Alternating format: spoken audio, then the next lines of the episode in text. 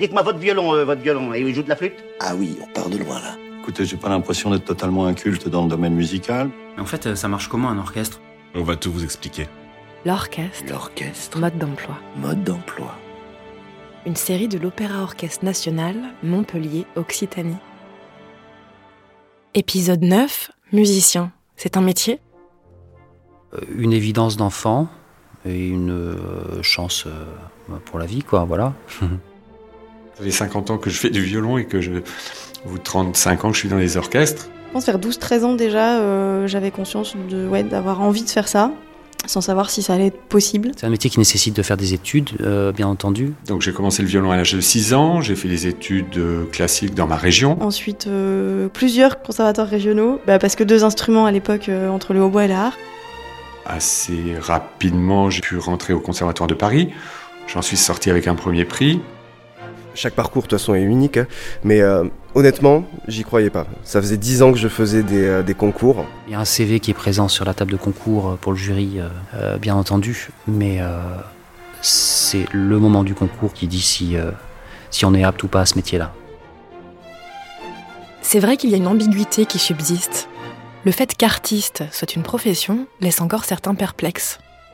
Comme l'écrit le critique musical et auteur Christian Merlin dans son livre Au cœur de l'orchestre, si le musicien est un grand soliste international, il semble appartenir à une planète lointaine. Et s'il est un galérien décaché, on le regarde vite comme un marginal. Dans un cas comme dans l'autre, le fait qu'il s'agisse d'une activité qu'on peut pratiquer chez soi en amateur accentue le soupçon. C'est un hobby, non? Pas un métier? Christian Merlin nous l'a confirmé quand on l'a rencontré.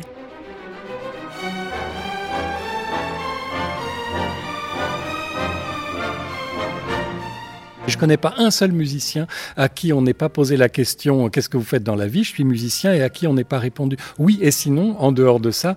Mais euh, oui, c'est un métier tout simplement parce que il y a un savoir-faire, il y a une technicité qui est même très élevée et qui demande un haut niveau d'expertise et donc des études très poussées, sanctionnées par des prix, par des concours, des examens. Et le but, effectivement, c'est d'essayer de concilier la spontanéité, le- l'inspiration de l'artiste qui, qui ne s'accommode pas forcément euh, d'horaires fixes ou d'un emploi avec ses règles sociales, avec précisément le fait que c'est une profession. Et là où c'est le plus marqué, c'est avec les musiciens d'orchestre, parce que eux savent pertinemment que quand ils intègrent un orchestre, ils intègrent une entreprise en fait, avec des horaires fixes pour les répétitions, entre les répétitions, pour les concerts, avec des règles de fonctionnement, avec un, un employeur qui vous verse un salaire mensuel. Et à partir de là, euh, la- l'ambiguïté est qu'on est à la fois d'une certaine manière un artiste et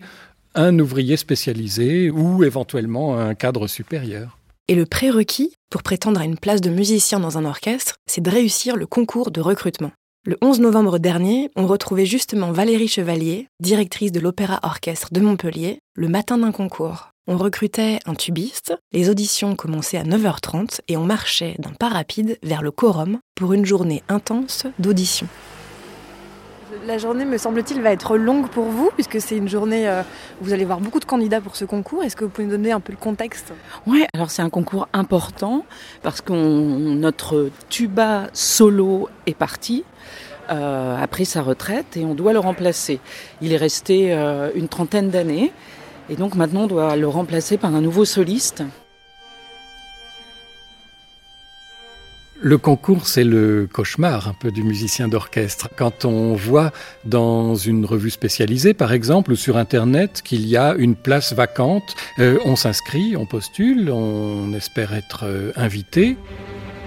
Et puis là, on doit au cours d'une audition, faire ses preuves devant un jury. Et hum, là, il y a plusieurs tours, tout simplement. Un premier tour qui est d'ailleurs en général derrière par avant, ne serait-ce que pour ne pas être influencé. Donc nous, pendant euh, plusieurs heures, on ne sait pas qui joue. Les candidats ont chacun des numéros pour, que ce soit vraiment euh, complètement anonyme et complètement objectif. Le jury est donc composé de la direction, du chef d'orchestre principal, de musiciens de l'orchestre et de certaines personnes invitées, comme par exemple un soliste du même instrument venu d'un autre orchestre. Et puis là, moi, j'ai souhaité cette fois-ci qu'on ait un représentant de l'État. Donc, dans chaque direction régionale des affaires culturelles, il y a un ou une conseillère musique. et moi, j'aime bien avoir son avis aussi. Je pense que c'est important d'associer l'État en tant qu'établissement national, euh, surtout quand la personne est une bonne musicienne. Chacun des membres du jury récupère à son arrivée un dossier préparé par Myriam Karchevski, assistante à la régie de l'orchestre. Alors là, il y a les dossiers pour euh, les membres du jury, il y a les partitions de ce que jouent euh, les candidats, le règlement du concours, avec le poste euh, exact, la prise de fonction, tout le détail. Et puis il y a également des petits feuillets pour noter en fait les commentaires au fur et à mesure que les candidats passent. Pour la première épreuve, par exemple, là, on a trois traits d'orchestre différents, de Wagner, de Prokofiev et de Mahler. Les traits d'orchestre, c'est les parties, on va dire, saillantes pour chaque instrument. Donc ça peut être un trait virtuose, ou un trait euh, très rythmique. Donc là déjà, dans ces traits d'orchestre, on peut appréhender la personnalité, euh, euh, la couleur, un artiste qui peut avoir de l'audace aussi. Et puis le deuxième tour, là ce sera le, concerto de tuba de Vaughan Williams. Alors évidemment, pour le tuba, il n'y a pas énormément de, de concertos quand même, c'est assez limité.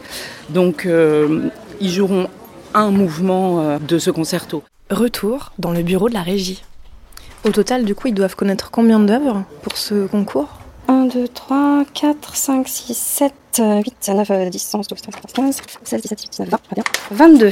Je comprends qu'ils aient le trac. Oui, bah oui, oui, ça représente beaucoup de, de, travail et puis beaucoup de pression pour eux. C'est vrai que quand on passe un concours, surtout qu'un poste de tubiste dans un orchestre, il n'y en a pas très souvent qui s'ouvre. Donc euh, on a énormément de candidats. Là, en l'occurrence, pour le tuba, on va démarrer avec 50 euh, et 60, tubistes euh, qui ayant chacun deux instruments. Olivier Debon, régisseur général de l'orchestre. Et ensuite, on organise la journée en faisant donc un tirage au sort et donc ils ont un ordre de passage. Donc on, les, premiers passent dans la foulée vers, 9h et quelques et le premier tour finira en début d'après-midi. Donc au deuxième tour, on vote à nouveau et puis en général, on garde, on va dire, entre 4 et 10 candidats grand maximum.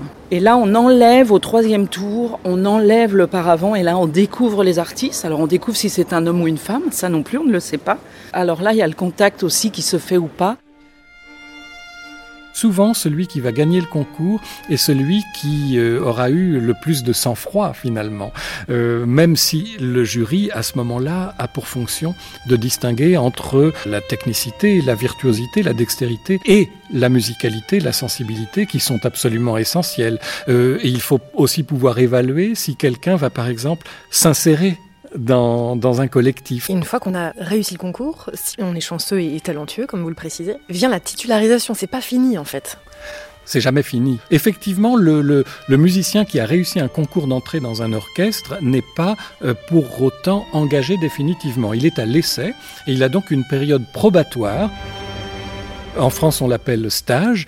Et vous devez faire vos preuves et convaincre vos collègues que vous avez votre place dans l'orchestre. Et c'est à l'issue de cette période probatoire qu'il y a un nouveau vote, en général de l'orchestre et du chef d'orchestre plus l'administration, où l'on décide que le musicien est titularisé. Et cette fois, euh, sa place euh, est à lui.